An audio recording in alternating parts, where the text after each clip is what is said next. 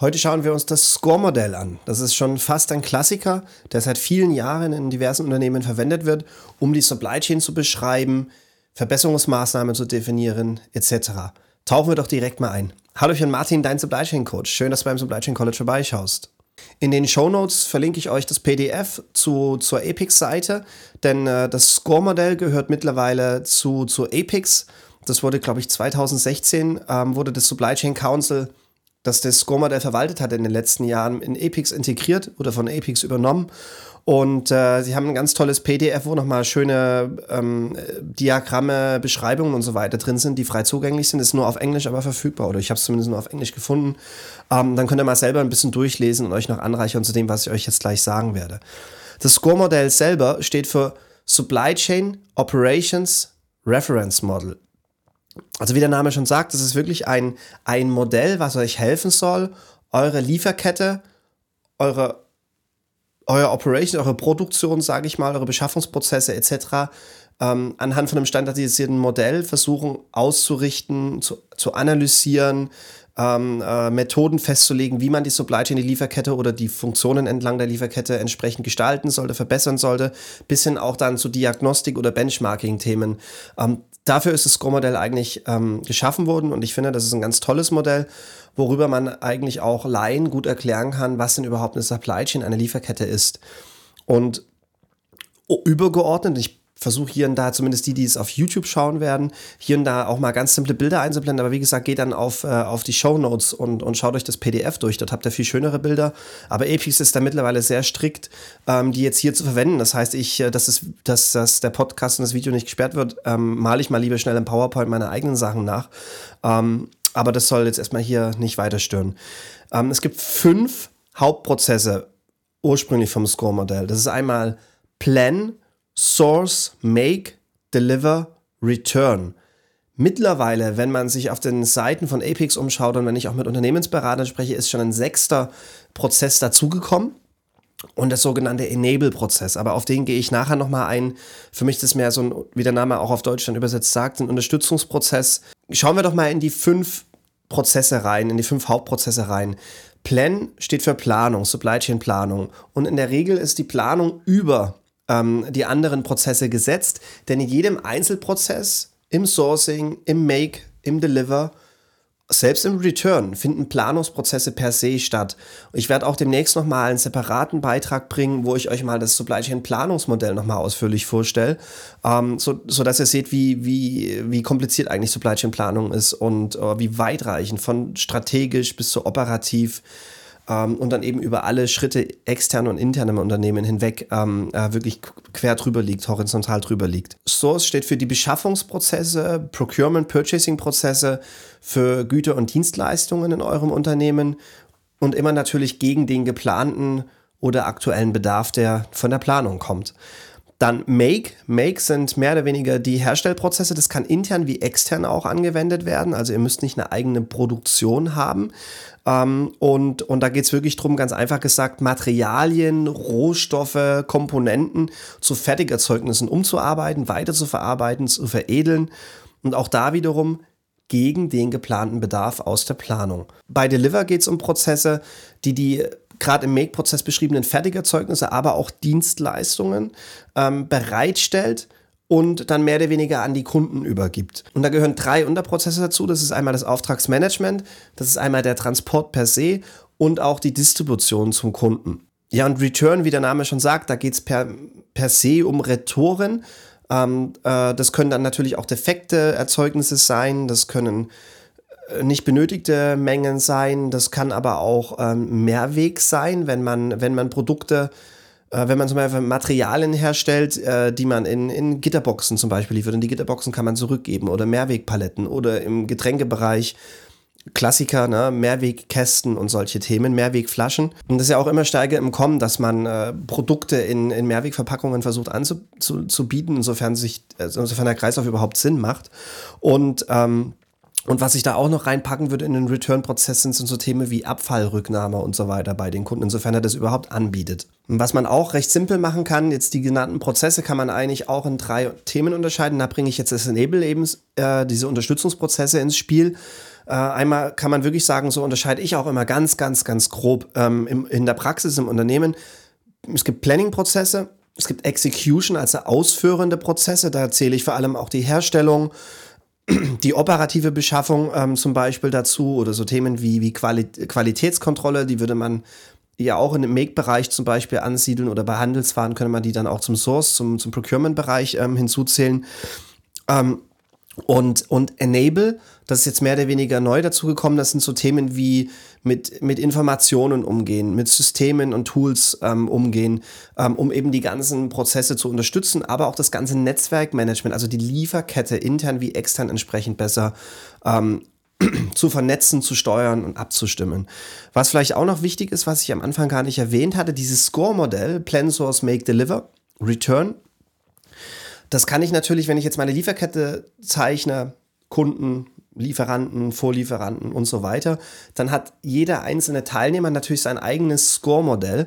Ähm, also es gibt eine Vervielfältigung und, und äh, man kann dann, jeder Partner sollte dann eigentlich sein eigenes Modell aufsetzen und analysieren und schauen, ähm, wie man, wie man äh, seine Supply Chain wettbewerbsfähig in line mit der Unternehmensstrategie und so weiter aufsetzt und ständig verbessert. Jetzt gehen wir mal, gehen wir mal ein bisschen weiter ohne jetzt zu äh, unternehmensberaterisch jetzt zu werden. Ähm, wenn, man, wenn man sich das Score-Modell anschaut von Apex oder vom Supply Chain Council, dann sprechen sie von vier Analyseebenen. Ähm, sie zeichnen das mehr oder weniger in so einer Pyramide ein und, und die Spitze der Pyramide ist dann das sogenannte Top-Level und da geht es dann darum, die strategischen Ziele der Lieferkette festzulegen und auch das ganz grobe Supply Chain Setup festzulegen, also im Sinne von, was möchte ich vielleicht intern machen, welche Fähigkeiten möchte ich intern haben, äh, welche, welche Fähigkeiten kaufe ich mir dazu, wo hole ich mir Partner dazu. Ähm, dann der zweite Level ist das sogenannte Conf Configuration Level.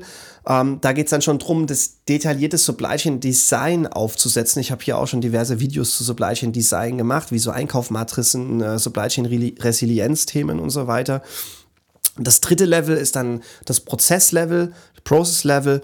Da geht es dann wirklich darum, wie es der Name schon sagt, die Detailprozesse zu definieren. Was sind die Inputs in den Prozess? Was ist der Output vom Prozess?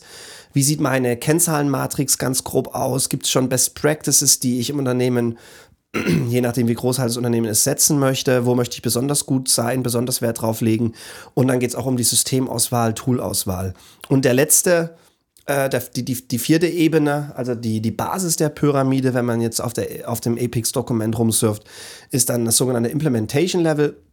Ähm, da geht es dann wirklich darum, wie man die Dinge umsetzt, ausführt, ähm, wie man die Wettbewerbsvorteile generiert in, in der täglichen Praxis und auch wie man die ständige und wie man die ständige Verbesserung äh, dieser Prozesse und Kennzahlen und Zielerreichung und so weiter ähm, umsetzt. Also da geht es dann auch darum, um so Themen wie Lean, um Kaizens machen, Six Sigma, Benchmarking äh, durchzuführen und dann äh, zu schauen, was sind die geeigneten Benchmarks und in welche Richtung können wir uns verbessern, wo können wir den Gap zur Konkurrenz zum Beispiel schließen und so weiter. Ja, und zum Schluss möchte ich noch was zur, zur Modellstruktur sagen, zum Score-Modell.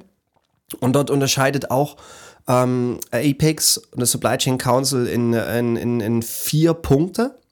Der oberste Punkt oder der erste Punkt ist Performance also die Leistungserreichung, äh, Leistungsmessung und so weiter.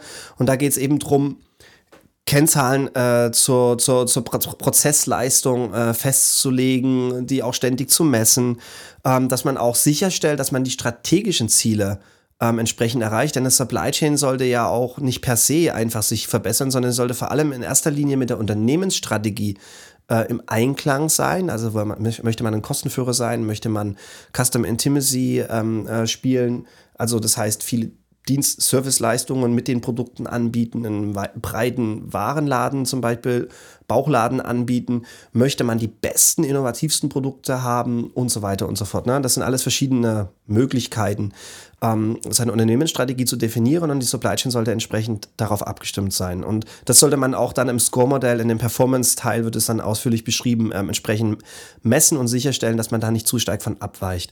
Wenn man über Kennzahlen redet, auch da gibt es schon ein paar Videos hier auf dem auf dem Supply Chain College. Ähm, da reden sie einmal beim Score-Modell über sogenannte Attribute.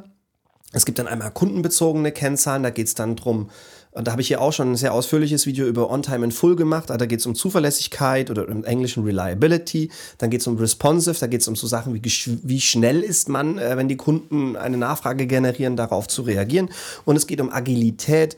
Das heißt, wie wie adaptiv ist die Lieferkette, ähm, um auch sich auf angepasste Gegebenheiten, sage ich mal, neu einzustellen. Ähm, und dann gibt es natürlich die Klassiker, die interne Perspektive bei den Kennzahlen. Das sind so, das sind eigentlich immer die zwei Hauptthemen. Das ist einmal die Kosten. Ähm, Beschaffungskosten, Herstellkosten, Logistikkosten, äh, Returnkosten, aber auch das Thema ähm, Asset Management, also ähm, wie gehe ich mit meinen Anlagen, Betriebskapital um und mein generell, also und auch Beständen und so weiter, dass ich die halt auch sinnvoll mit einer ordentlichen internen Verzinsung dann auch einsetze. Ähm, nach der Performance kommen nochmal Prozesse im Modell, die man nochmal ausführlich anschauen sollte. Und da geht es dann auch darum, die Abhängigkeiten zwischen den Prozessen, also Plan Source, Make, Deliver, Return zum Beispiel, die Abhängigkeiten klar festzulegen, was bedingt was, was ist vielleicht äh, wie auch zu gewichten, zu priorisieren. Ähm, es gibt eine klare Beschreibung für alle Prozesse und Unterprozesse. Ähm, und da geht es ja dann darum, Plan Source, Make, Deliver, Return sind ja nur die obersten, ist ja nur das oberste Level. Da kann man dann ja auch in Level 2, 3 und so weiter runtergehen. Ich mache mal ein Beispiel. Level 2 sind so Themen dann wie im Make, im Herstellbereich, habe ich ein Make-to-Stock, also produziere ich gegen Bestand und die Kunden bedienen sich aus dem Bestand, der eigentlich in der Regel da ist. Habe ich ein Make-to-Order, stelle ich erst her oder beschaffe die Ware, wenn der Kundenauftrag da ist. Ähm, habe ich Assembly-to-Order, Engineer-to-Order und was auch immer es da alles gibt. Ähm, das sind dann die Unterprozesse, die dann noch detailliert werden müssen, je nach Portfolio, Subportfolio, Vertriebskanäle und äh, Wettbewerbsvorteile und was auch immer die ihr erreichen wollt. Dann Performance Processes, dann Practice als dritter Punkt in der Struktur. Auch da, wie es der Name sagt, da geht es um Best Practices, also wo, möchte ich besonders gut drin sein und diese, diese, wo, wo habe ich auch Stärken, die ich im Unternehmen, in verschiedenen Unternehmensbereichen ausrollen möchte. Ähm, da geht es nochmal um die kontinuierlichen Verbesserungsthemen, die ich vorhin angesprochen hatte, mit Lean, mit TPM und all diesen Sachen. Und im Practice unterteilt Apex mittlerweile auch nochmal in drei Unterbereiche. Einmal das Score selber, Plan, Make, Source, Deliver, Return. Also darin kontinuierlich besser zu werden, die Performance managen und einhalten. Äh, dann nennen sie das Green Score. Green Score, wie der Name sagt, grün, da geht es um die Nachhaltigkeit, Sustainability-Themen und in der Regel bei Herstellenden, gerade im Konsum, Konsumgüterbereich, bei herstellenden Unternehmen sind halt um die 90 Prozent, manchmal mehr aller Treibhausgase und, und äh, so weiter, kommen aus dem Supply Chain Umfeld. Das heißt, ähm, da ist natürlich ein Mega-Schwerpunkt auch für die Zukunft draufzusetzen. Also der ganze, der, die ganzen Footprint-Themen kommen vor allem dann aus der Supply Chain, das wollte ich damit sagen. Und der dritte Teil, auch da habe ich schon ein ausführliches Video zu gemacht, das ist das ganze Risikomanagement, das Supply Chain Risk Management. Also, dass man die Risiken auf dem Radar hat, entsprechend mitigiert, die Resilienz schafft, wenn dies und das an Ereignissen eintritt, dass man vielleicht Backup, Backups hat und da geht es um IT-Sicherheit, da geht es um Nachschubsicherheit, um Lieferantenausfallthemen und so weiter und so fort. Ähm, und der letzte Teil, und der ist natürlich super wichtig, der, den kann man auch natürlich als, als allerersten Punkt setzen, People. Also wir als Mitarbeiter, Mitarbeiter im Unternehmen und so weiter. Und da geht es wirklich um Fähigkeiten, Qualifikation der Mitarbeiter, äh, um das entsprechend festzulegen, kontinuierlich aufzubauen, zu verbessern und so weiter und so fort. Ähm, das war jetzt mal im Schnelldurchlauf mein Beitrag zum Score-Modell. Ich hoffe, euch hat es gefallen. Und äh, kommentiert doch mal an einem Video, ob euch das schon mal in eurer Praxis über den Weg gelaufen ist, ob, ob ihr schon mal einen Unternehmensberater im Haus habt, der entsprechend geschaut hat, wie er eure Supply Chain anhand dieses Modells weiterentwickeln kann. Ähm, auch wenn ihr ein Startup zum Beispiel seid, ein kleines Unternehmen, in, in einem KMU-Betrieb oder so, befasst euch mal mit dem Modell. Weil wenn ihr keine Supply Chain Profis seid, oftmals sind die Leute ja im Vertrieb, immer im Marketing sehr gerne zu Hause, dann schaut mal in dieses Modell rein. Ähm, um eure Supply Chain richtig zu definieren. Und also, wie gesagt, wie zu Anfang gesagt, das kann euch vor allem helfen, auch mal die Supply Chain richtig zu verstehen, Schwerpunkte zu setzen und so weiter. Danke fürs Zuschauen, bis zum nächsten Mal.